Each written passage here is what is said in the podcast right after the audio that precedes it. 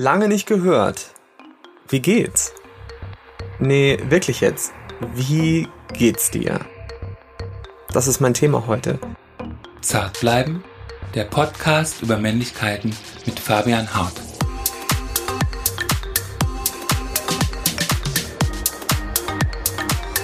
Der November hat sich ja in den letzten Jahren als Monat des Bewusstseins für Männergesundheit etabliert und ich könnte jetzt einfach ein paar Statistiken vortragen, die alleine würden schon beweisen, weshalb das Thema mehr Aufmerksamkeit benötigt. Aber lasst uns lieber reden. Ich finde, wir Männer müssen unsere angelernte Sprachlosigkeit überwinden, die eigene Gesundheit zum Thema zu machen.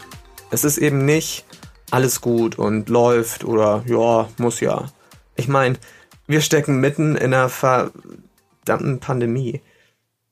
Klar, kein Mensch spricht gerne über die eigene Verletzbarkeit. Das ist nicht nur für Männer ein großes Thema oder eine große Überwindung, aber vor allem für Männer. Denn Männer definieren sich mehr als Frauen über körperliche Stärke, mentale Durchsetzungskraft und Leistung. Diese Zuschreibungen spiegeln unsere Medien wider, die Werbung, aber auch die Politik, Sport, Jobs, die Medizin.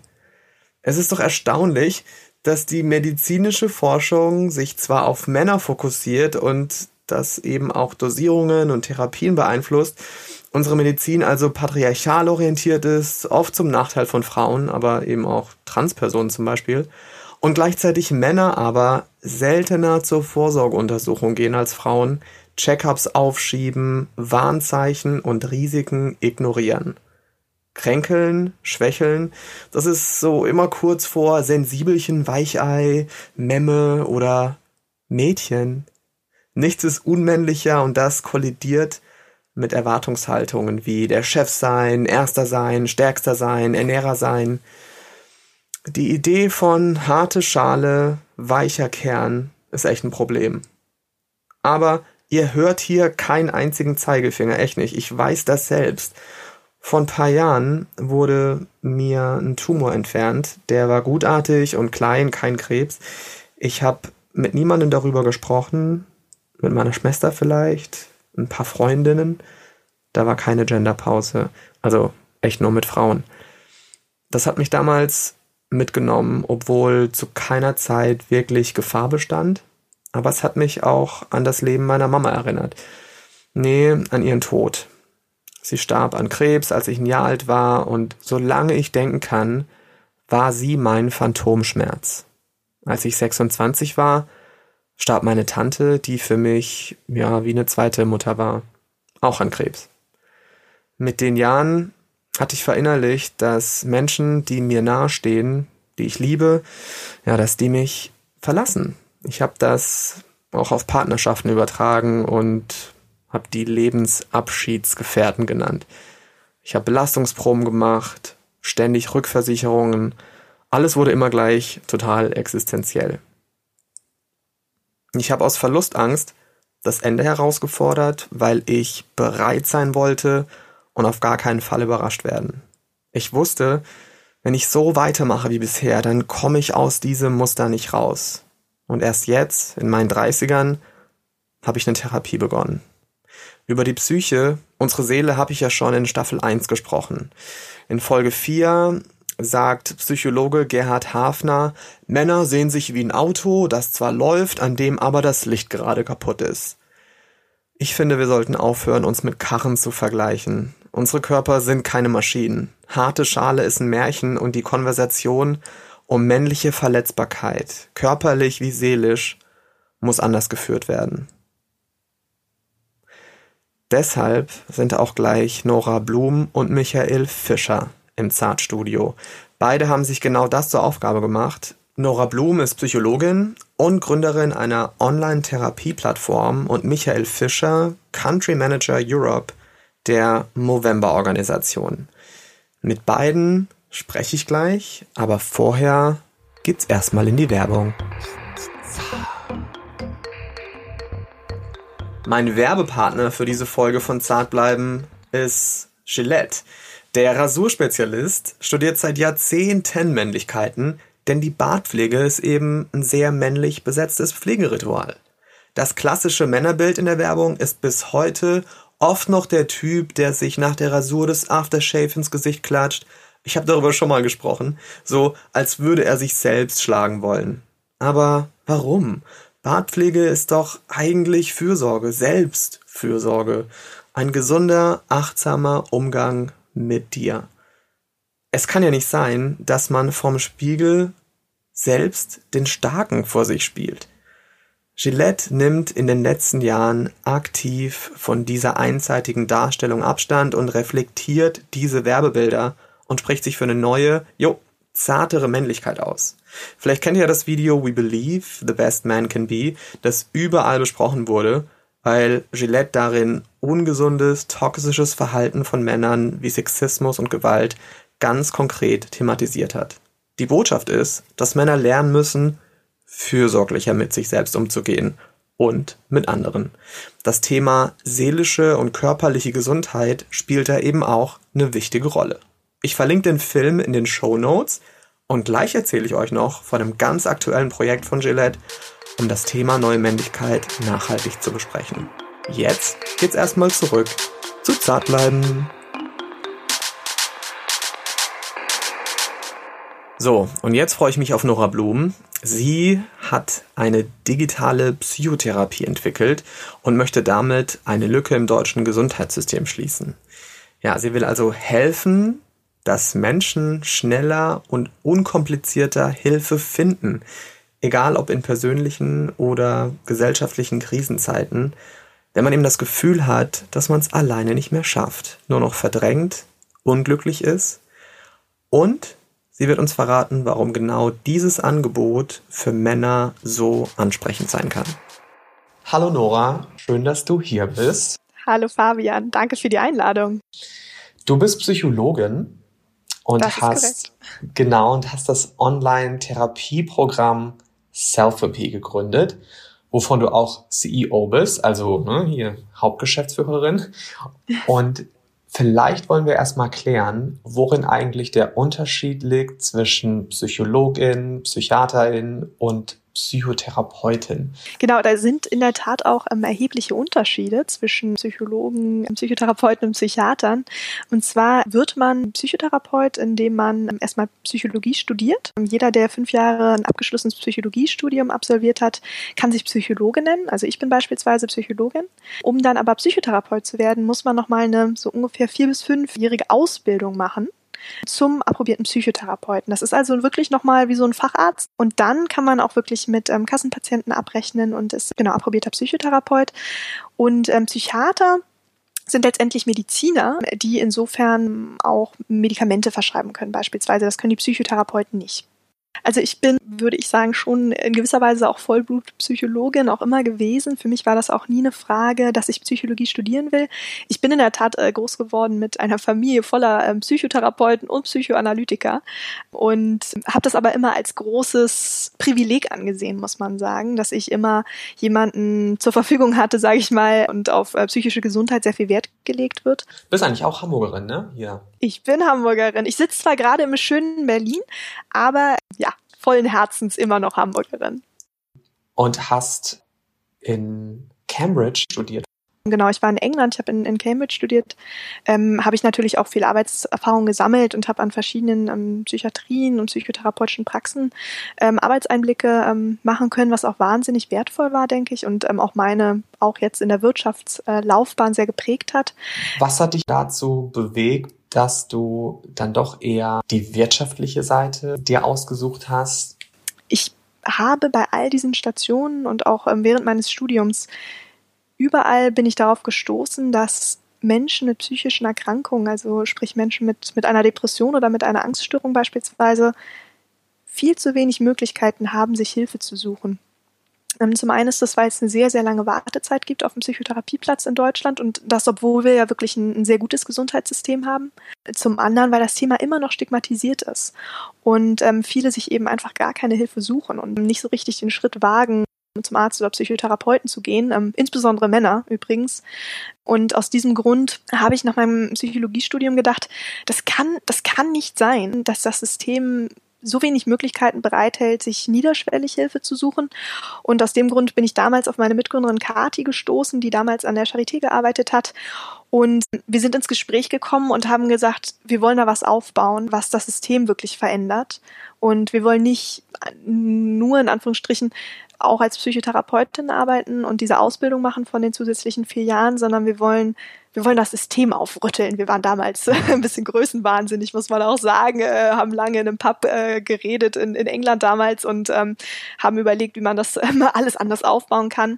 Und ähm, ja, wirklich. Ähm, ich, also wir denken daran immer noch äh, gerne zurück und sagen uns um Gottes Willen gut, dass wir damals noch so jung und ähm, blöd waren, sage ich jetzt mal, und größenwahnsinnig direkt gedacht haben, so wir verändern jetzt das ganze System in Deutschland. Aber im Endeffekt hat es uns zu etwas Gutem geführt. Ähm, wir haben uns dann in der Tat aufgeteilt. Ich bin zu Rocket Internet gegangen, um Unternehmensaufbau zu lernen.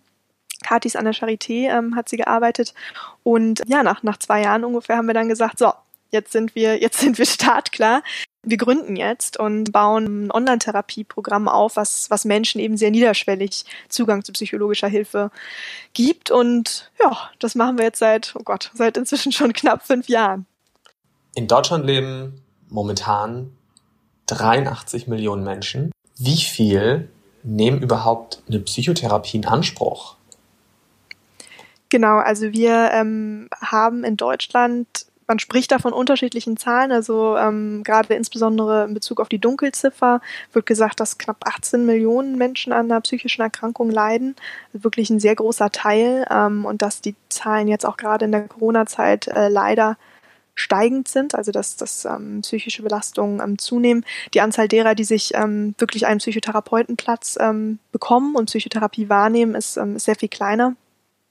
Ähm, das liegt zum einen eben darum, dass es diese sehr lange Wartezeit gibt auf einen Psychotherapieplatz und zum anderen eben, weil es nicht, weil sich auch nicht jeder direkt so Hilfe holen möchte in, in der Art, weil es ist natürlich auch schon, es ist auch schon eine ganz schöne Hemmschwelle, sage ich mal, jetzt ähm, direkt zu sagen, hier, ich bin krank, ich, ich möchte einen Psychotherapeuten sehen und ähm, das ist genau der Grund, warum eben sehr viele gar keine Hilfe ähm, bekommen.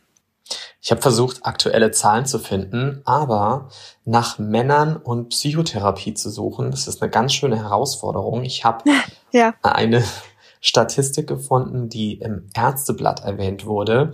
Die ist aber auch schon circa fünf Jahre alt und da stand, dass Frauen doppelt so häufig eine Psychotherapie ja. machen als Männer. Hat sich da was ja. verändert? Stimmt das noch ungefähr so? Ja, also die Zahlen, die ich kenne, sind auch ähm, ein Drittel Männer, ähm, die Psychotherapie in Anspruch nehmen, ähm, wenn nicht sogar noch einen größeren Frauenanteil, also 70 ähm, Prozent ähm, Frauen, die Psychotherapie in Anspruch nehmen, ähm, im Verhältnis zu Männern. Und ähm, ja, das ist schade. das ist sehr schade. Ähm, aber wenn ich jetzt an meinen Freundeskreis denke und an die Leute, die ich so in meinem Umfeld habe, gehen Frauen nach wie vor sehr viel offener mit diesen Themen um und für Männer ist das immer noch so dieses, ich bin ein Mann, ich kann ja nicht zum Psychotherapeuten, ich kann mir ja keine Hilfe holen. Das, das geht ja nicht, das würde ja Schwäche bedeuten. Also ich glaube, das hat wirklich immer noch sehr viel mit diesem, diesem, ja, Geschlechtsstigmatisierung auch in gewisser Weise zu tun, dass der Mann stark sein muss, dass der Mann ähm, letztendlich nichts mit ja, Psyche ist sowieso, also man muss, man muss sagen, Psyche ist sowieso ja so ein Thema, was immer noch stigmatisiert ist, egal ob ähm, Frau oder Mann. Also es ist immer noch so, dass das so ein bisschen, wenn man unter einer Depression leidet, gesagt wird, man ist schwach. Das sind so die, die, die ähm, Adjektive, mit denen das assoziiert ist. Und für Männer ist das natürlich on top so, dass, dass Männer sich das noch weniger eingestehen lassen sollten von der Gesellschaft. Ähm, und dass dieses Stigma immer noch da ist, Männer haben eigentlich keine psychischen Probleme und das, wenn, dann sind die noch schwächer als die Frauen. Und das ist einfach so ein, so ein Stereotyp, was finde ich ganz furchtbar ist, ähm, weil es, weil es den Männern nicht gerecht wird, dass sie sich auch Hilfe suchen sollen. Und ähm, sie davon, denke ich, auch auf jeden Fall ein Faktor ist, dass es ähm, Männer davon abhält, sich professionelle Hilfe zu holen. Ich habe ja in der ersten Staffel von Zartbleiben schon mal über seelische Gesundheit gesprochen, auch mit einem Experten, mit ähm, dem Herrn Hafner. Und ähm, der ist auch Psychologe in Berlin und der hat mir damals schon gesagt, Männer geht es um Effizienz. Ja. Und, und so genau, genau so sehen sie auch Männergesundheit. Also sie gehen rigoroser mit sich selbst um, sie neigen zur Aktion statt zur Reflexion, was aber gleichzeitig auch bedeutet, dass Männer ja eher zur Flasche greifen oder handgreiflich ja. werden oder sich selbst Gewalt zufügen. Es gibt ja doppelt so viele Alkoholiker wie Alkoholikerinnen. Und Alkoholsucht ist ja auch die häufigste seelische Krankheit bei Männern. Ja. Und gleichzeitig ist die Selbstmordrate bei Männern dreimal so hoch wie bei Frauen. Und Männer ja. sterben auch im Schnitt sechs Jahre oder fünf ist, glaube ich, die aktuelle Zahl, fünf Jahre jünger als Frauen. Also wenn man sich diese Statistiken ansieht, dann müsste man doch erheblich mehr dafür tun, dass die soziale Rolle, die Geschlechterrolle von Männern, dass sich das ja. wandelt, dass man aktiver dagegen anarbeitet, dass Männer in dieser Rolle James Bond und Aggressor ja. und ich bin das Oberhaupt und ich bin harte Schale, weicher Kern. Warum glaubst du, wird gegen diese Rolle so wenig getan aus gesundheitlicher Sicht? Also es ist ja nicht nur ein Image, ja. das schädlich ist, sondern das wird ja durch eine seelische Geschichte zur körperlichen komplett. Das ist bei allen psychischen Erkrankungen so, dass die hohe Komorbiditäten haben mit, mit körperlichen Schmerzen. Und ähm, natürlich, wenn Menschen mit, mit Depressionen leiden, leiden sehr oft auch unter, unter körperlichen Schmerzen. Und bei Männern ist es dann auch oft so, dass das dann deklariert wird als, ich habe Rückenschmerzen und letztendlich ist es, ist es Stress, ist es, ist es ähm, eine Depression. Ähm, und die, die Zahlen, die du genannt hast, die, ähm, die sind uns natürlich auch bewusst. Und ich finde, es ist, es ist furchtbar, dass, dass Männer ja mehr als doppelt so häufig, ich glaube in manchen Statistiken sogar dreimal so häufig ähm, Suizid begehen, obwohl ähm, Frauen ähm, sehr viel mehr Psychotherapie oder gerade weil ähm, Frauen sehr viel mehr Psychotherapie wahrnehmen. Und ich denke, man muss anfangen, über diese Themen mehr zu sprechen. Man muss auch Männern bewusst machen, dass es okay ist, sich Hilfe zu suchen. Ähm, und ja, ich glaube, es muss viel mehr Aufklärungsarbeit dorthin passieren, die mit dieser Rolle brechen des Mannes, der sich keine Hilfe suchen darf. Für mich war ja tatsächlich auch die Pandemie Auslöser dafür, dass ich mich mit meinen Teufel, die ich so in mir trage seit meiner Kindheit, dass mhm. ich mich mit denen auseinandersetze, weil natürlich auch Momente in Isolation, das stärkt ja oder verstärkt ja auch nur dieses Gefühl, dass man mit sich gerade alleiner ist als normalerweise. Ja, ja. Und diese Zeit, die man jetzt mehr mit sich selbst verbringt, führt ja auch dazu, dass man vielleicht mehr darüber nachdenkt, was einen so beschäftigt oder dass ja. bestimmte Dinge hochkommen, die man normalerweise richtig gut verdrängen kann, indem dass man einfach rausgeht oder sich mit Freunden trifft oder sich einfach anders die Zeit vertreibt. Ich habe gelernt in der Zeit, dass durch so ein kollektives Angstgefühl, das ja durchaus existiert, also wir sitzen zwar nicht alle in einem Boot, es gibt ganz unterschiedliche Abstufungen, wie Corona und die Pandemie Menschen trifft. Aber was ja. uns ja tatsächlich eint, ist dieses kollektive Angstgefühl, ja. die Unwissenheit, die Unsicherheit. Und das war für mich tatsächlich der Auslöser, mit einer Verhaltenstherapie zu beginnen. Oh, klasse. Und ja, und ich glaube, dass mich das auch tatsächlich in den letzten Monaten ein Stück weit gerettet hat. Also nicht nur, um mit Corona klarzukommen, sondern auch mit Dingen klarzukommen, die in der Vergangenheit liegen, die in meiner Kindheit passiert sind. Und was glaubst du, das kann ich ja nur aus meiner Sicht sagen, sind so die größten Argumente, die nicht nur Männer, aber so im Allgemeinen Menschen anbringen, um eine Therapie zu vermeiden? Also was sind so die größten Ich mach's nicht, weil? Ja, also erstmal äh, Glückwunsch zu diesem ja, guten Schritt. Voll. Also ich kann äh, als Psychologin wirklich nur jedem ans Herz legen, ähm, sich einen Psychotherapeuten oder Coach zu suchen. Es hilft einfach so sehr und ich glaube für jeden, ähm, nicht nur für solche, die wirklich schon unter einer manifestierten ähm, psychischen Erkrankung leiden. Jeder trägt sein Päckchen aus der Vergangenheit. Die Eltern haben jeden von uns in irgendeiner Weise geprägt und ich, ich finde es so wichtig, dass man sich mit diesen Themen auseinandersetzt, mit seinen kleinen Dämonen, sage ich mal. Und ähm, da ist keiner von uns befreit von. Und ich glaube, jetzt gerade in der, in der Zeit der Pandemie ist es eigentlich eine wirklich eine gute Chance, ähm, auch ein bisschen ja die Zeit zu nutzen, sich mit diesen Themen auseinanderzusetzen. Ähm, aber für viele ist es natürlich auch gerade eine ganz furchtbare Zeit, da natürlich ähm, psychische Erkrankungen auch verstärkt werden, da man eben nicht rausgeht, keinen Tagesrhythmus hat, ähm, soziale Kontakte reduziert werden. Warum, mhm. auf deine Frage, warum, warum holt man sich keine Hilfe? Ich glaube, zum einen, ähm, gut, ist es, wie wir gesagt haben, immer noch so ein bisschen dieses stigmatisierte Thema. Da muss man sich erstmal eingestehen, dass man ein Problem hat. Mhm. Ähm, und ähm, das Zweite ist, ich weiß nicht, was deine Erfahrungen da sind, aber Psychotherapie ist ja jetzt auch nicht ähm, nur ein Zuckerschlecken, sage ich jetzt mal. Und ähm, man geht natürlich auch wirklich an, an Themen ran, mit denen man sich vielleicht so gar nicht auseinandergesetzt hat, die man auch vielleicht aus, aus ähm, damals guten Gründen auch ein bisschen verdrängt hat. Und ähm, das ist natürlich auch manchmal schmerzhaft.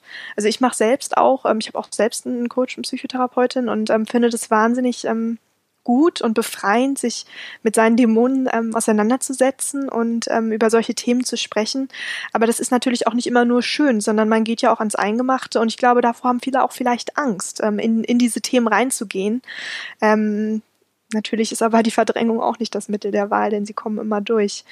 Und das dritte Thema, denke ich, warum, warum Leute das nicht wahrnehmen, ist einfach aufgrund der Hürden, also des Systems. Wenn man, wenn man jetzt wirklich ähm, Psychotherapie nicht selbst zahlen möchte, sondern ähm, das von, von einem ähm, Arzt oder ähm, Psychotherapeuten im Prinzip über die Kasse ähm, abrechnen möchte, dann ähm, muss man wirklich, ja, auch in, in Städten wie Berlin oder Hamburg äh, monatelang warten und man muss ähm, verschiedene Anträge schreiben. Und ich glaube, das, das schreckt auch einige ab, dass es eben einfach nicht so einfach ist. Ich kann für mich nur sagen, dass ich dachte oder das ein Grund war, warum ich keine Therapie beginnen möchte, war, ja. oh Gott, wenn ich einmal die Büchse der Pandora öffne, ja. dann, dann ja. werde ich übermannt und überrannt von all den Dingen, die mir schon mal passiert sind und ich muss alles nochmal durchleben. Aber da kann ich echt sagen, das ist nicht so. Bei mir war das zumindest nicht so, weil man ja mit, also im besten Falle mit einem Menschen arbeitet, der natürlich genau das auch mit einem selbst moderiert. gemeinsam steuert, der ja, das moderiert, genau. genau. Und man ja auch nicht mehr die Person ist von vor 10, 5, 3 oder 20 ja. Jahren.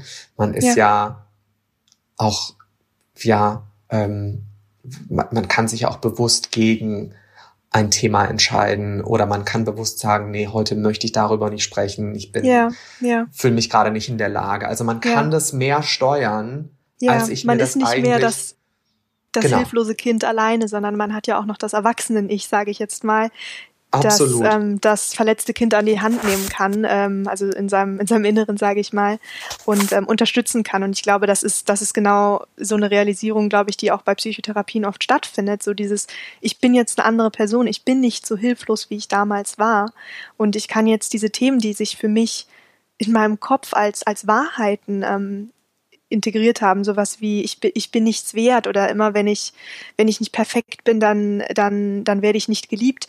Oder ähm, also diese ganzen negativen Glaubenssätze, die man damals als Kind ähm, vielleicht gelernt hat und mit denen man alleine war ähm, und ich bin verlassen auf der Welt, dass man mittlerweile ja auch ein erwachsenes Ich hat, das andere Erfahrungen gemacht hat und ähm, das im Prinzip ähm, diese, diese schmerzhaften Erfahrungen auch ähm, heilen kann gemeinsam. Und ich glaube, das ist eine ganz wichtige Erkenntnis, die, die viele in der Psychotherapie machen.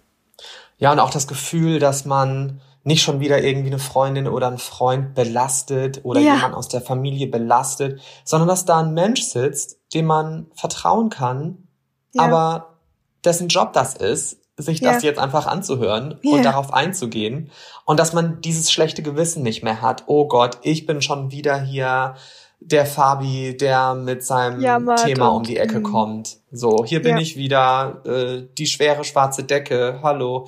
Also, dass das eben nicht so ist, sondern dass man sich völlig frei machen kann, öffnen kann. Und mittlerweile, Ja. ich liebe das einfach, einmal die Woche zur Therapie zu gehen und Ja. ganz offen über die Dinge zu sprechen. Und danach geht es mir oft, ist es echt ähnlich wie nach dem Sport. Ich fühle mich einfach zwar ausgepowert, aber auf eine gute Art und Weise. Ja, das kann Jetzt ich mir hast- vorstellen. Oder? Jetzt hast du ja, ähm, Selfie gegründet und das ist ja ein Online-Therapieprogramm. Und da denke ich mir, ist das nicht auch gerade für Männer ein wahnsinnig guter Einstieg in das Thema Therapie, weil ich ja nicht zu einer Praxis gehen muss, Ja, ja. wo dann das Schild schon auf der Straße sagt, Psychotherapeutin oder so. Also man, man muss ja nirgendwo klingeln und Ja. Angst haben, oh, gleich sehen alle Menschen auf der Straße, dass ich gerade zur Therapie in- gehe. Und Ja. jetzt kommt gleich noch ein Buzzer und laute Musik wird eingespielt und ich bin dann Ja. der Buhmann. Und dann treffe Also- ich da im schlimmsten Fall noch Kollegen oder sonst was auf der Straße, die sehen, dass ich jetzt in diese Praxis reingehe Genau. und mich alle für Gaga halten. Ja. Ja, und dann gibt es Therapy, das Musical. Nein, also ich glaube, das ist doch für viele Männer sicherlich Ja. eine geringere Hemmschwelle zu sagen, Genau. ey, Zoom haben wir doch jetzt sowieso gelernt in den letzten Monaten. Also den Klick habe ich drauf. Warum dann Ja. nicht auch einfach mal eine Therapie machen online? Ja, ja, genau. Das ist genau äh, der Hintergrund, Fabian, warum wir, warum wir gesagt haben, dass wir das machen wollen, weil es eben ein sehr niederschwelliger Einstieg ist in psychologische Hilfe. Also wir machen ja ganz viel online. Das heißt, ähm, wir bringen so ein bisschen die Strategien der Verhaltenstherapie mit einem Online-Kurs dem, ähm, den Betroffenen bei. Das heißt, ähm, der Nutzer klickt sich sozusagen durch verschiedene Trainingslektionen und bekommt ähm, von uns so die Grundlagen der Verhaltenstherapie beigebracht in Form von Videos und Audios und ähm, Übungen, die er dann selbst ähm, anwenden kann. Ähm, wir helfen ihm so ein bisschen Schritt für Schritt selbst seine negativen Gedanken, Patterns zu erkennen und ähm, mit denen zu arbeiten. Also wir machen ganz viel wirklich online und ähm, parallel gibt so ein bisschen so Stimmungstagebuch, wo wir eben diese Zusammenhänge zwischen negativen Verhaltensweisen, Stimmung ähm, und ähm, Symptomen ähm, dem Nutzer ähm, äh, analysiert, im Prinzip ähm, zur Verfügung stellen, sodass er sich selbst ein bisschen besser kennenlernt. Und das ist eben wirklich total niederschwellig. Also bei uns guckt auch immer ein, ähm, Psychologe, also wirklich ein, ein echter Mensch, sage ich jetzt mal, immer Mhm. noch über alles drüber, was der Nutzer macht und, ähm, und gibt Rückmeldung und Feedback. Und ähm, das ist insofern wirklich eine sehr geringe Hemmschwelle, weil das eben am Wochenende auf dem Sofa gemacht werden kann. Und ähm, keiner muss es sehen, keiner muss es mitbekommen. Und für viele ist das eben ein ganz guter erster Einstieg in diese psychologische Hilfe. Und ähm, ich glaube, das ist deswegen ist es gut. Wobei das ja durchaus ein Ziel wäre, zu sagen, es ist cool, dass man darüber spricht, wenn man Therapie macht. Also wenn ich jemanden kennenlerne, neu kennenlerne und die Person erzählt mir nach ein paar Treffs oder so, ich habe mal eine Therapie gemacht oder ich mache gerade eine Therapie, dann ist es ja für mich eher ein Anreiz zu sagen, okay, wow, die Person, die hat wirklich den Mut und die Kraft, Ja, sich ja, mit sich selbst auseinanderzusetzen. Ja. Und ganz anders, wenn mir jemand erzählt, also eine Therapie würde ich nie machen. Das ist nur für also Menschen, die äh, Probleme haben. Das ist für mich mittlerweile so ein Punkt, wo ich sage, ah, okay, das ist schon so ein Abturner. Also ja, so, Das sehe ich genauso. Also ich, ähm, natürlich, das sind auch die Themen, die wir dann natürlich auch in, in unseren Online-Modulen auch probieren, ähm, dem, dem Betroffenen beizubringen, dass es eben sehr wichtig ist, darüber zu sprechen und auch absolut in Ordnung. Und ähm, dass man, glaube ich, überrascht wäre, wie viele darauf reagieren und sagen, auch wirklich, okay, das habe ich, ich fühle mich auch manchmal so ähm, und sich eher gut aufgehoben fühlen, weil ich glaube, keiner, ähm, ich, ich kenne je, wenige Leute, die die sagen, das kann ich mir jetzt gar nicht vorstellen, wie sich das anfühlt. Ähm, weil viele es ja doch aus manchen Phasen kennen, dass man sich selbst, ähm, dass man antriebsgemindert ist, dass man sich gestresst fühlt, dass man schwer aus dem Bett kommt. Viele kennen auch diese Phasen und ähm, ich glaube, deswegen ist es so wichtig, darüber zu sprechen. Und ähm, ich sehe das genauso. Also wenn ich jemanden begegne der sagt, Psychotherapie, das ist ja totaler Schwachsinn, äh, dann probiere ich ähm, ich sag mal, immer ein bisschen dahinter zu kommen, ähm, zu fragen, oh, wieso denkst du das denn? Ähm, und oft kann man die dann auch noch brechen.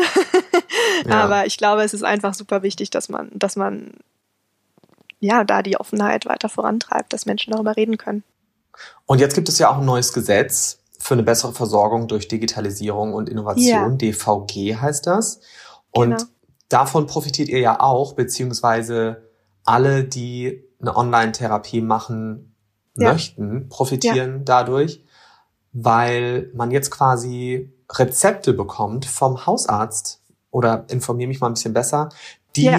einem ermöglichen, eine Therapiestunde zu machen und dass die Krankenkasse das vor allem übernimmt, richtig? Ja, ja. Also Fabian, das äh, Gesetz ist wirklich, also das ist der Wahnsinn. Ähm, es ist das digitale Versorgungsgesetz, also DVG, und es ist etwas, ähm, ein Gesetz, was es wirklich ermöglicht, digitalen Gesundheitsanwendungen wie, wie Selfie 1 ist, ähm, auf Rezept verschrieben zu werden. Also ähnlich jetzt sage ich mal wie ein Medikament, kann man auf einem Rezeptblock dann Selfie verschreiben und ähm, bekommt es durch seine Krankenkasse bezahlt.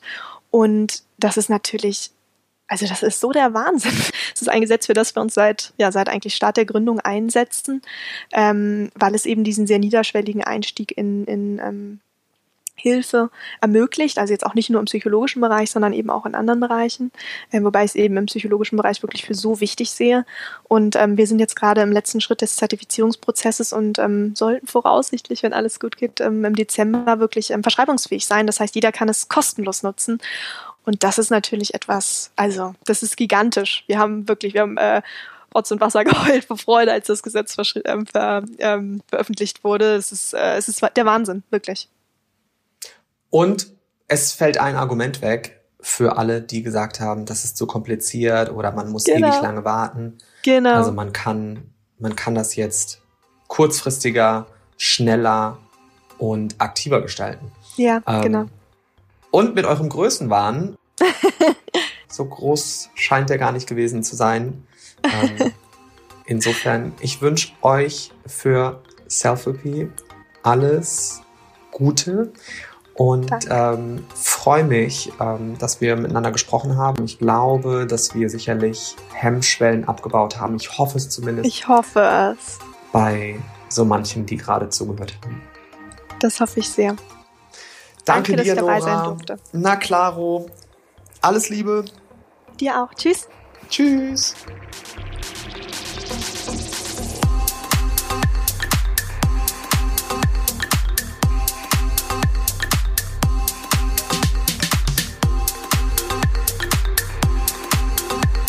Bleiben, der Podcast über Männlichkeiten mit Fabian Hart. Ja, ungeachtet dessen, dass ich finde, dass wir alle davon profitieren, wenn wir zur Therapie gehen, gibt es natürlich ganz klare Anzeichen, wenn das wirklich notwendig ist. Also zum Beispiel, wenn die Sorgen deinen Alltag bestimmen, du nicht mehr schlafen kannst, die innere Unruhe dich einfach nicht mehr loslässt, du dich nicht mehr konzentrieren kannst, keine Motivation mehr findest und Beziehungen zu anderen darunter leiden weil die sich Sorgen machen oder weil du einfach ein traumatisches Erlebnis hattest. All das können Zeichen dafür sein, dass dir eine Psychotherapie helfen kann. Bei mir war das so, dass ich das Gefühl hatte, irgendwie abzustumpfen. Also ich hatte wie so ein Taubheitsgefühl.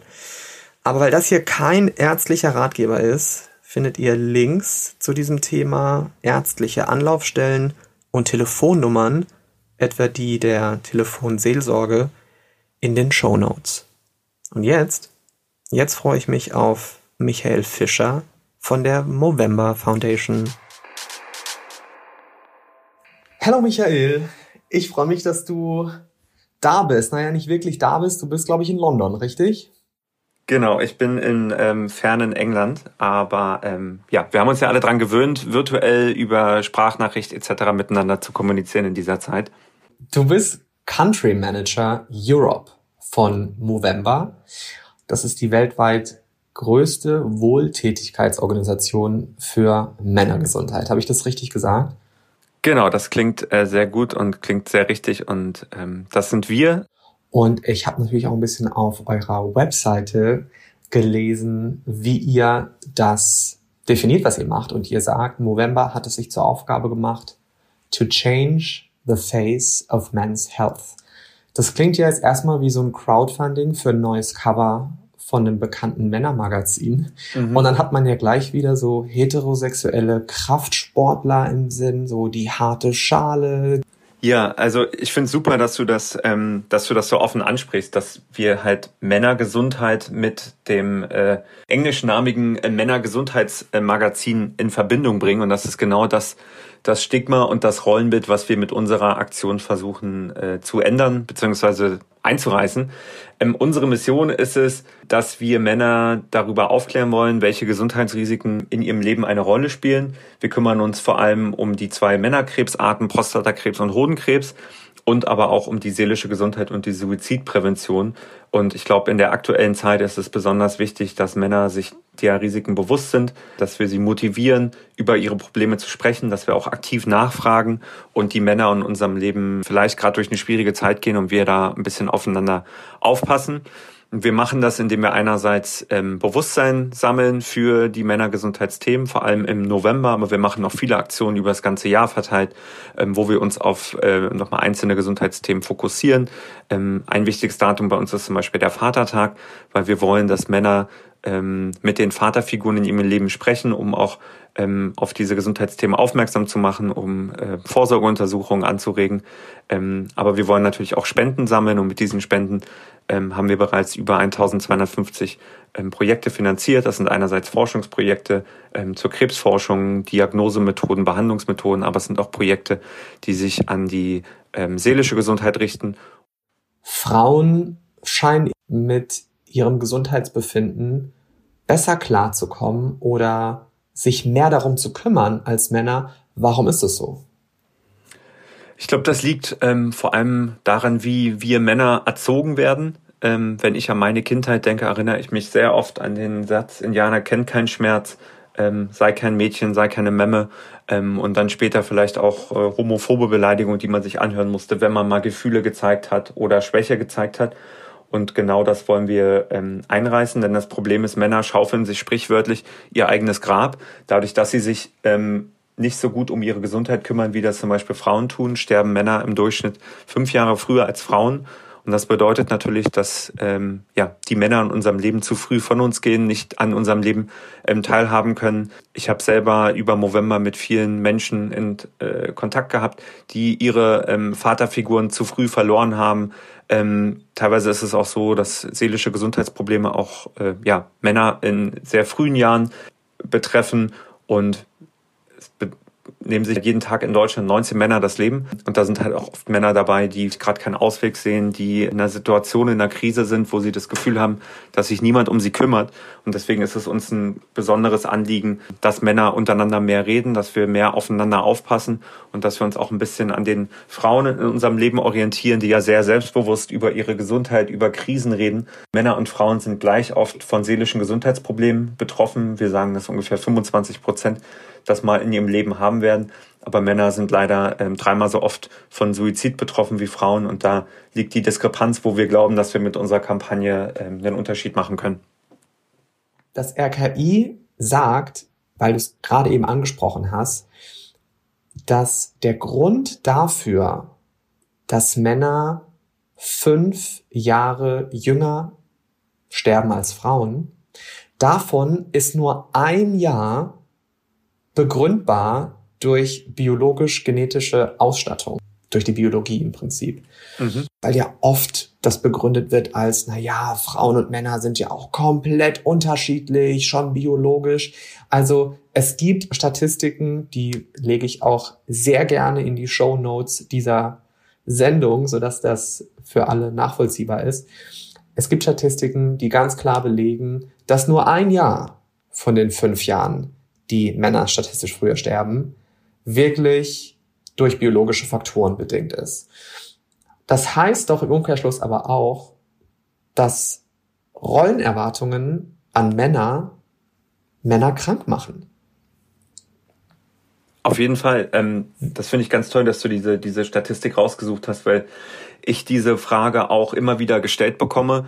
Ähm, wir haben alle so, eine, so, so ein Bild vor Augen, ähm, dass Männer stark sind, dass Männer äh, kräftiger sind, ähm, dass Männer eine starke Schulter zum Anlehnen haben. Und genau das wird ihnen aber im Umkehrschluss zum Verhängnis, weil sie sich halt oft nicht äh, ja, helfen lassen wollen, weil sie glauben, sie können, sie können äh, keine Hilfe in Anspruch nehmen. Sie dürfen sie dürfen nicht aus ihrer Rolle fallen, so doof das klingt, ähm, was genau dazu, dazu führt. Und es ähm, ist tatsächlich so, dass, dass Frauen ähm, ja oft natürlich ähm, offener und, und besser ähm, über ihre Gesundheit reden und Männer das nicht machen und ähm, sich da selber ähm, ja diese vier Jahre dadurch nehmen, dass sie dass sie in diesem Rollenklischee gefangen sind. Und das wollen wir durch unsere Bewegung ähm, aufbrechen. Und da sehen wir auch schon in einigen der Märkte, wo wir aktiv sind, äh, wie zum Beispiel in Großbritannien, wo ich wohne, ähm, dass sich das auch langsam aber stetig ändert, weil es auch immer mehr Leute gibt, ähm, so wie du, die offen über Gefühle, über Männerrollen, ähm, über das Selbstverständnis als Mann reden und da diese, diese ähm, Stigmata so langsam aufbrechen. Wir haben über die letzten, keine Ahnung, 100.000 Jahre unseren Männern beigebracht, stark und hart zu sein ähm, und kommen jetzt ganz an, langsam an den Punkt, wo wir merken, das hat offensichtlich nicht funktioniert, ähm, weil in jedem Land der Welt Männer früher sterben als Frauen, aus genau den Gründen, die du eben gesagt hast. Ähm, das ist nicht nur in Deutschland so, das ist in, in anderen Ländern teilweise noch viel krasser, wo die, die ähm, Lebenserwartung von Männern signifikant kürzer ist als bei Frauen. Und wir müssen da ähm, gemeinsam was dran ändern, dass sich das ändert, damit die Männer, die uns am Herzen liegen, äh, möglichst lange bei uns bleiben können. Ich habe dich so ein bisschen auf LinkedIn verfolgt und dir mal und mir mal dein Business-Profil angeguckt. Du hast ja Marketing und Kommunikation studiert und hast auch lange für eine große PR-Agentur gearbeitet in Berlin, bis ja. du eben dann zur Movember Foundation gewechselt bist. Deine Aufgabe, ich meine, du bist ja kein Arzt, sondern deine Aufgabe ist es ja, die Konversation um Gesundheit bei Männern nicht nur zu starten, sondern auch dafür zu sorgen, dass sich Männer tatsächlich dafür interessieren ist es nicht auch eine wahnsinnig undankbare Aufgabe aufgrund dessen, was wir gerade auch besprochen haben, dass Männer dafür einfach nicht so richtig ansprechbar sind? Wie macht man das? Ja, das ist ähm, äh, auf jeden Fall eine interessante Reise, die ich da ähm, durch habe. Ich bin 2012 ähm, zum November durch Zufall gekommen. Ich habe damals in einer Agentur gearbeitet, wurde gerade äh, zum Juniorberater befördert und äh, meine Chefin hat mich in ihr Büro gerufen. In, ich dachte, jetzt habe ich wieder irgendwas falsch gemacht. Und sie hat mir nur erzählt, es gibt so eine Organisation aus England, irgendeinen Bill, der ihr die ganze Zeit E-Mails schreibt und sich unbedingt treffen will. Und da bin ich dann zum November gekommen und habe das erst auf Agenturseite betreut und bin dann vor fünf Jahren ähm, zum Kunden gewechselt und bin hier auch nach England gezogen und äh, habe deswegen ganz gut verfolgt, wie sich auch der November in Deutschland etabliert hat und weiß auch noch, wie das damals 2012 war, als wir ähm, ja keine offenen Türen eingerannt sind. Ähm, der November nutzt äh, so ein bisschen die Kraft des Schnurrbarts, deswegen bezeichne ich mich manchmal auch spaßig als Schnurrbartverkäufer. Ähm, weil November ist in, der, in Australien aus einer Kneipenwette entstanden von Männern, die ähm, ja, Schnurrbärte kultig fanden, aber 2003 äh, niemanden kannten in ihrem Alter mit Anfang 20, der sich einen Schnurrbart hat wachsen lassen. Und ähm, über diese erste Aktion einfach als, als, als Wette unter Freunden, wir lassen uns mal im, im November, das war zufällig der Monat, wo sie das angefangen haben, den Mo, den Schnurrbart wachsen, ist der November gestartet. Und wenn man sich unsere äh, Marketingaktion... Das sorry, dass ich dich unterbreche. Das ist schon die zweite Schnapsidee heute. Nora Blum von Selfie, mit der ich gerade eben gesprochen habe. Die ist auch auf die Unternehmensidee gekommen, eine Online, ein Online-Therapieprogramm zu entwickeln, auch bei einem Drink. Also Sehr lustig. anscheinend äh, ja ist das das Thema. Das Sorry, ich dass ich die unterbrochen. Nein, kein Problem. Ich habe äh, mit Self-AP habe ich auch ähm, schon ein paar Mal Kontakt gehabt. Das ist natürlich auch eine tolle Plattform, die auch einen, einen, äh, einen, einen Mangel und eine Nachfrage bedient, die halt vom Gesundheitssystem ähm, oft nicht gedeckt wird. Ähm, aber zurück zur Geschichte vom November, genau. Und so ist das entstanden. Und Sie haben in Ihrem ersten November 2003 ja. gemerkt, ähm, viele Leute fragen nach, warum hast du auf einmal einen Schnurrbart? Wie siehst du denn aus? Und viele Männer sagen auch, ah, coole Aktion mit diesem Schnurrbart, wie kann ich da mitmachen? Ich will auch Teil dieses, in Anführungsstrichen, exklusiven, schnurrbärtigen Clubs werden.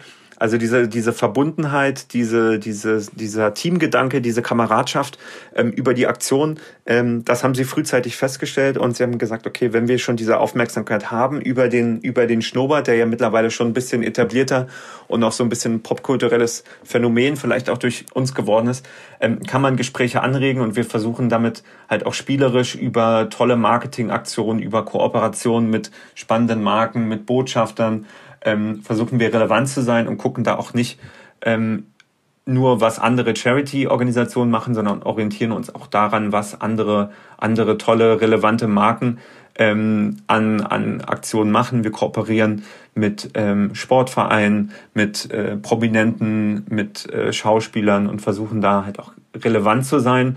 Und wir nutzen den Schnurrbart so ein bisschen als das trojanische Pferd, um uns in die, äh, in die Köpfe und in das Bewusstsein der Männer vorzuarbeiten. Weil viele, die Movember das erste Mal sehen oder machen, wissen gar nicht, welche Gesundheitsthemen dahinter stecken. Und ich habe in den äh, neun Jahren, die ich jetzt schon Movember mache und betreue, ähm, habe ich so viele tolle Männer kennengelernt, die am Anfang einfach nur mitgemacht haben, weil sie die Aktion cool fanden und weil sie es toll fanden, endlich eine Ausrede zu haben, äh, mal einen Monat im Jahr wie Tom Selleck oder Freddie Mercury rumzulaufen, ähm, die dann nach Jahren auf mich zugekommen sind und auch gesagt haben, so hey, übrigens, ähm, ich habe mal mit meinem Vater gesprochen und ich weiß jetzt, dass mein Risiko an Prostatakrebs zu erkranken höher ist oder ich konnte durch November ein Gespräch mit jemandem starten, der gerade eine schwere Zeit durchmacht und konnte dem wirklich helfen. Also die Erfolgsgeschichten geben uns recht.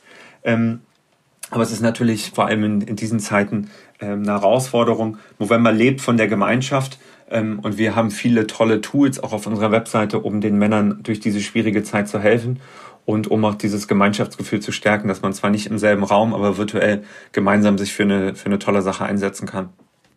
Ich mache ja dieses Jahr auch mit beim Movember. Also ich lasse mir auch einen Schnurrbart wachsen und der soll ja, wie du das gerade auch beschrieben hast, den Einstieg ermöglichen mhm. In das Thema, weil Männer brauchen immer eine Form von Nudging. Also man muss die anstupsen, damit sie überhaupt in dem Falle über das Thema Männergesundheit nachdenken, darüber sprechen und ja auch im besten Falle handeln und öfter zum Arzt gehen, Vorsorgeuntersuchungen machen. Ich habe immer so ein drei, vier Tage Bad. Ich brauche dafür aber acht Tage.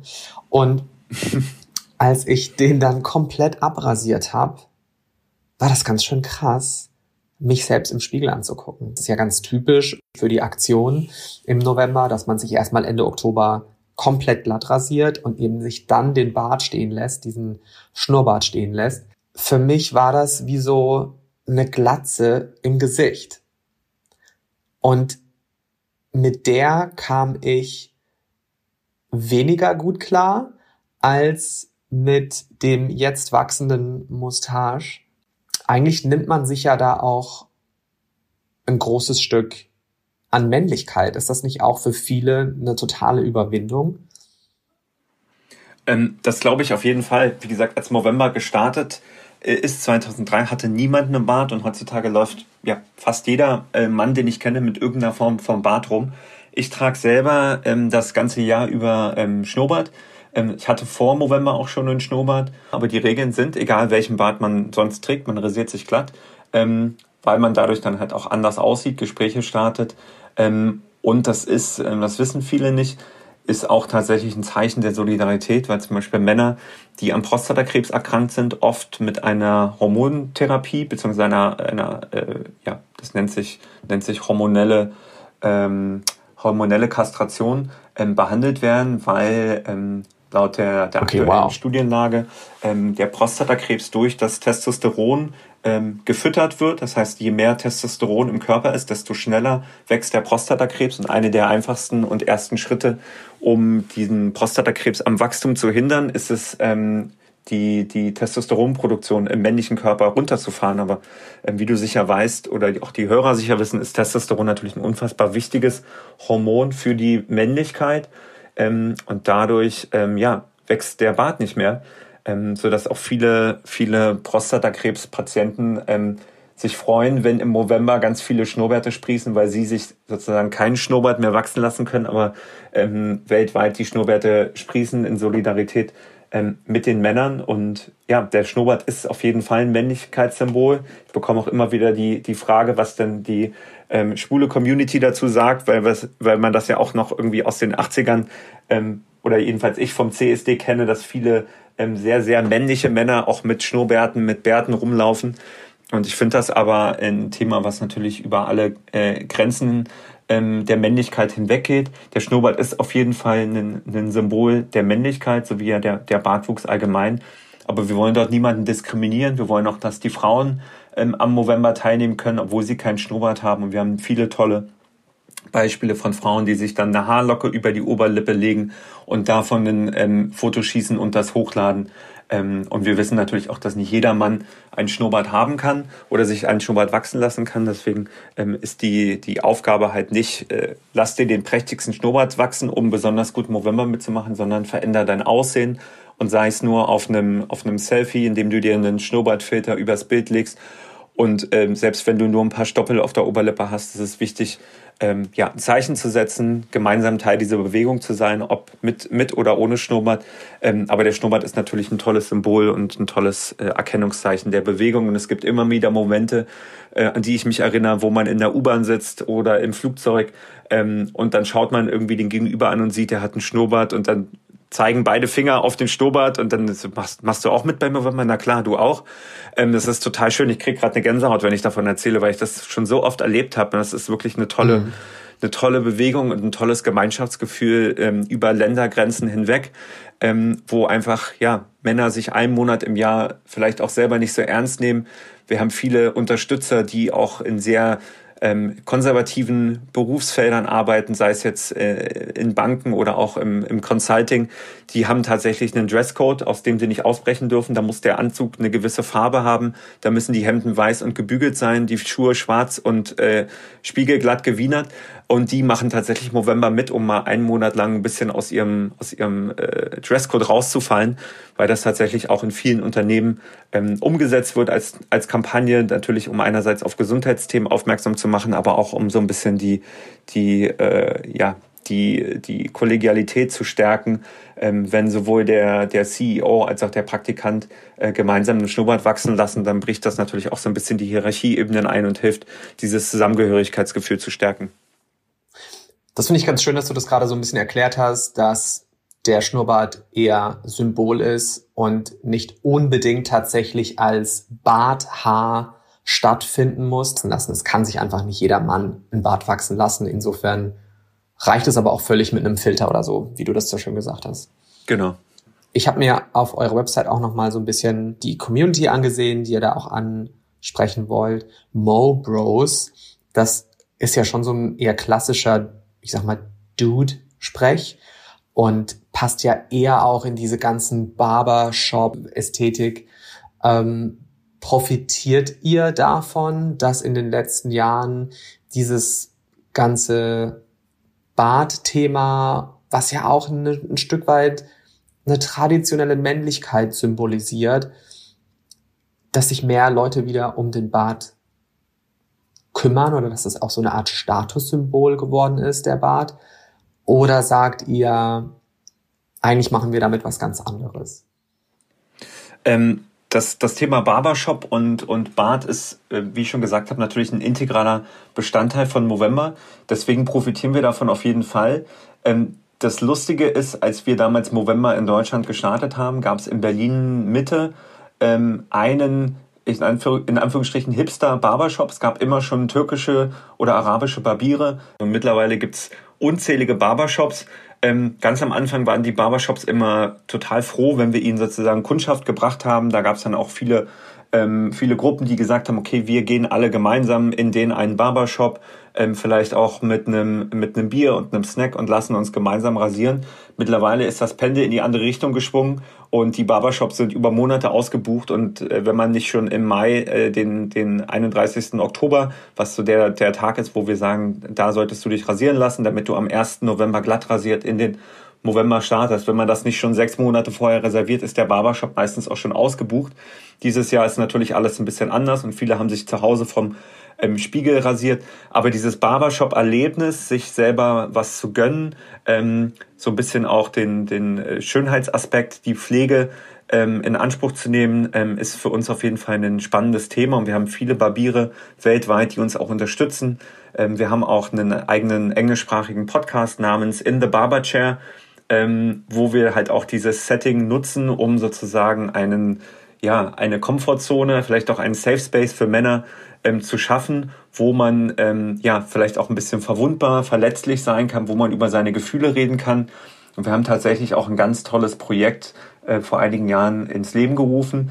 Ähm, das nennt sich auf Englisch Movember Rated Barbers, also Movember zertifizierte Barbiere, wo wir Barbiere dazu weitergebildet haben, auch ähm, mit Männern, mit denen sie ins Gespräch kommen, auch über diese Themen seelische Gesundheit vor allem zu reden weil wir wissen, dass es Männern oft schwerfällt, über ihre Probleme zu reden, Probleme anzusprechen und wir eher die Community dazu ähm, sensibilisieren wollen, hinzuhören und vor allem auch hinzuschauen, wenn Männer ähm, berichten oder Zeichen dafür zeigen, dass sie eine schwierige Zeit durchmachen. Und da haben wir schon viele tausend Barbiere weltweit ähm, weitergebildet, auf welche Zeichen sie achten sollten, wenn der Mann sich vielleicht im, im Barberstuhl öffnet ähm, man hat ja dann oft auch eine Beziehung, man geht immer zum selben, zum selben Barbier, zum selben Friseur, der weiß dann auch oft, wer man ist, was man macht, ob man einen Hund, eine Katze, ein Kind, eine Frau hat, einen Mann hat, äh, wo man arbeitet und die merken halt auch und sind dafür ja auch sensibilisiert durch uns, wenn der Mann auf einmal ähm, weniger berichtet oder vielleicht äh, ganz begeistert von seinem Job immer erzählt hat und auf einmal berichtet, dass ihm der Job gerade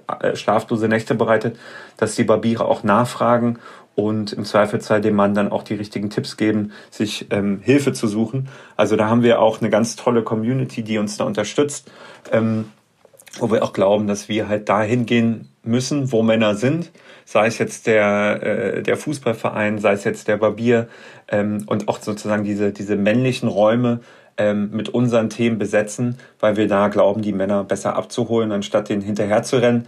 Ähm, erwarten wir sie sozusagen, ob es jetzt beim Barbier ist oder auch bei ähm, Urologen, äh, mit denen wir auch zusammenarbeiten, weil wir denen natürlich auch idealerweise ähm, ja, die Patienten in die Praxis treiben. Ähm, und da geht es halt einfach darum, diese Communities auch zu aktivieren und äh, zum Movember abzuholen, was bis jetzt auch immer sehr gut funktioniert hat. Du bist ja Kommunikationsstratege. Wie kann man denn, ich meine, die Frage klingt doof, aber es passiert einfach viel zu wenig unter Männern. Wie startet man denn so eine Konversation über die eigene Gesundheit? Also was ich glaube, was funktioniert und was vielleicht auch bei deinen ähm, Hörerinnen und Hörern funktioniert, ist einfach diesen Podcast als Anlass zu nehmen, den November als Anlass zu nehmen und ähm, ja, darüber ein Gespräch zu starten. Also der Klassiker wäre jetzt, seinen Vater anzurufen, zu sagen, du Papa, ich habe da gerade was gehört, wusstest du, dass durchschnittlich einer von acht Männern in seinem Leben an Prostatakrebs erkrankt? Das war mir gar nicht bewusst. Gehst du denn eigentlich zur Vorsorge? Das würde mich mal interessieren. Oder dieses Gespräch zum Beispiel am Vatertag zu führen. Ähm, ich habe selber einen kleinen Bruder, der ist ähm, 16 geworden im Mai. Ähm, wir empfehlen jungen Männern ab 15, sich regelmäßig die Hoden abzutasten, einmal, einmal im Monat unter der Dusche. Und ich habe ihm dazu, äh, ja, zu seinem Geschenk einen Flyer dazugelegt und habe ihn dann ein paar Tage später, als er sich bedankt hat, auch angesprochen, meinte, hast du das gesehen? Ist das was, was ihr in der Schule lernt? Ähm, war selber überrascht, dass er sagte, ja, ich weiß Bescheid und das mache ich auch und danke für die Erinnerung. Ähm, und ich gehe da ganz offen mit um. Ich habe selber durch meine Arbeit bei Movember natürlich auch eine gewisse äh, Sichtbarkeit in meinem Freundeskreis, wenn es um seelische Gesundheitsprobleme geht. Und dadurch fällt es mir leichter, auch diese Gespräche zu führen.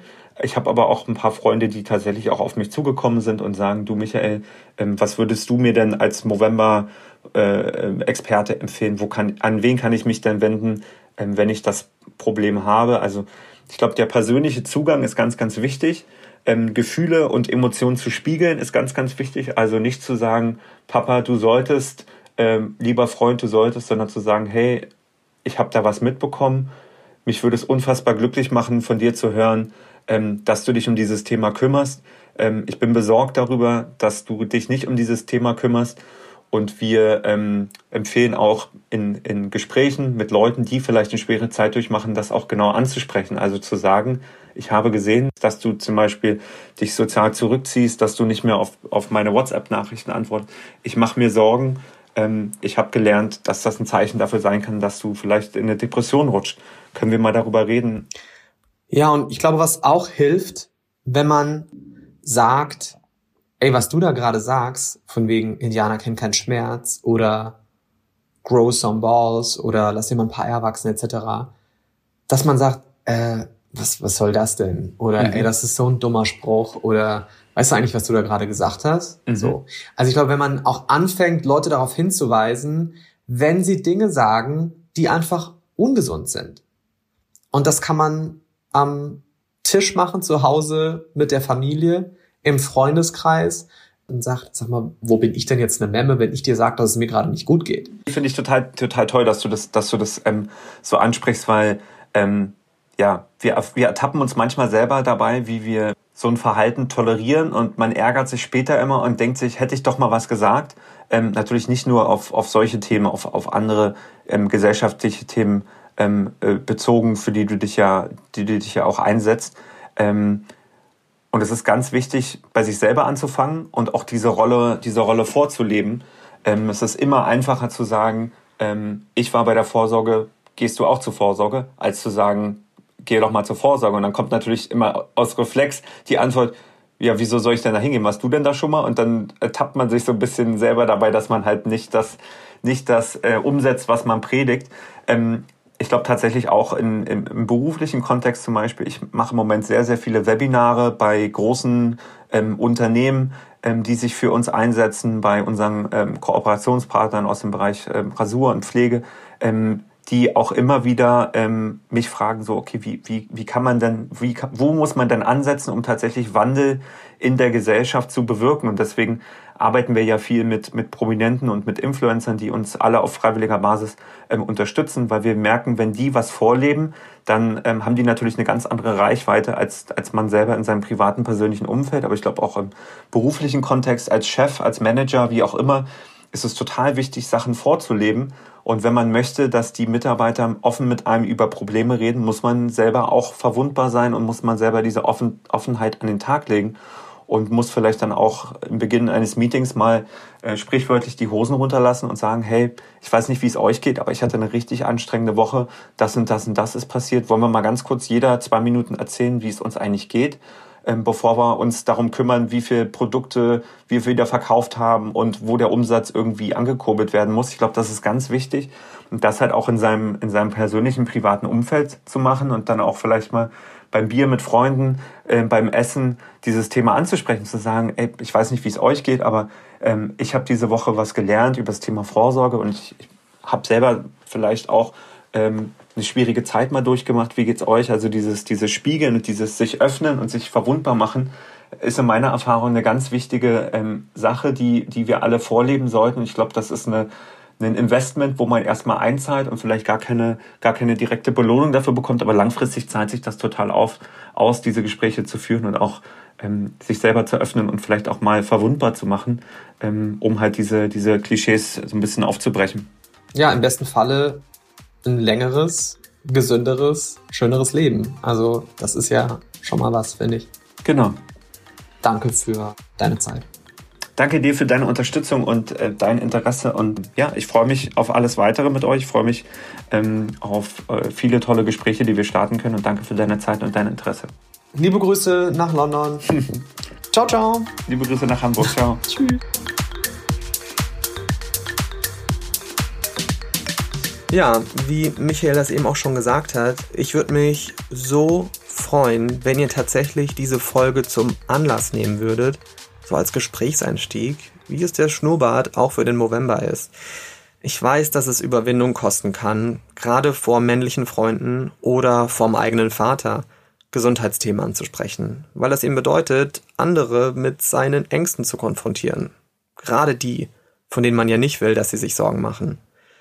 Ich habe aus Rücksicht vor anderen auch fast nie über den Tod meiner Mutter gesprochen, aber nichts geht weg, nur weil es nicht zur Sprache findet. Und ich weiß, Sätze wie ich habe über eine Therapie nachgedacht oder was du dieses Jahr schon bei der Krebsvorsorge sind schwierige Worte. Einzusteigen mit, ey, ich habe da gerade einen Podcast gehört und wusstest du eigentlich das? Kann dabei helfen. Probiert's einfach mal aus. So, und gleich kommen noch Infos zu Staffel 2 und mehr zart bleiben, aber vorher Werbung.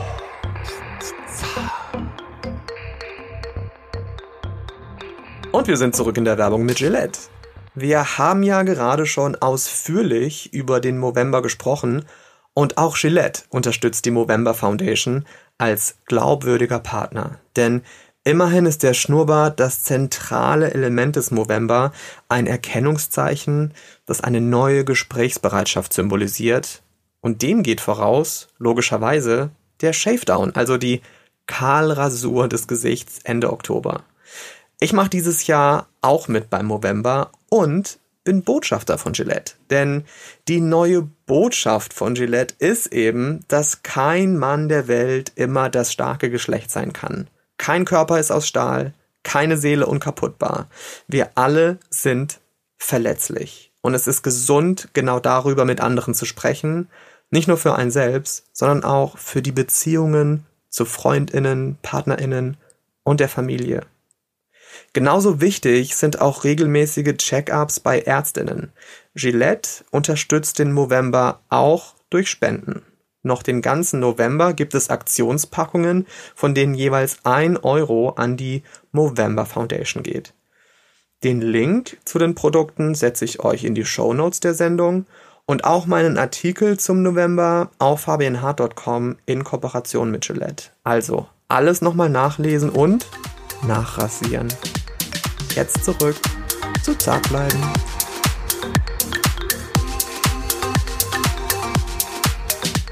Das war Zartbleiben, das Special zur Männergesundheit im November und im Dezember geht es endlich weiter, ganz offiziell mit Staffel 2. Bis dahin findet ihr alle bisher erschienenen Zartbleiben-Sendungen wie immer auf Spotify und Apple Podcasts und ich freue mich natürlich über Shares und Abonnements auf Apple Podcasts. Und wenn ihr Zartbleiben dort auch bewertet, fünf Sterne, ja, das wäre was. Noch mehr Zartbleiben gibt's übrigens auch auf Instagram, at fabianhart und at zartbleiben und auch auf Twitter, at fabianhart. Hintergrundinfo und wunderbare Zusammenfassungen aller bisherigen Themen findet ihr auch auf fabianhart.com. Erreichen könnt ihr mich via zartbleiben@fabianhart.com und ja, was bleibt mir jetzt noch zu sagen? Der Song, den ihr gerade schon hört, der heißt Darkwater und ist von Ben Ross Davis. Zart bleiben, der Podcast über Männlichkeiten mit Fabian Hart. Zart bleiben ist wie immer eine Achtung Broadcast Produktion.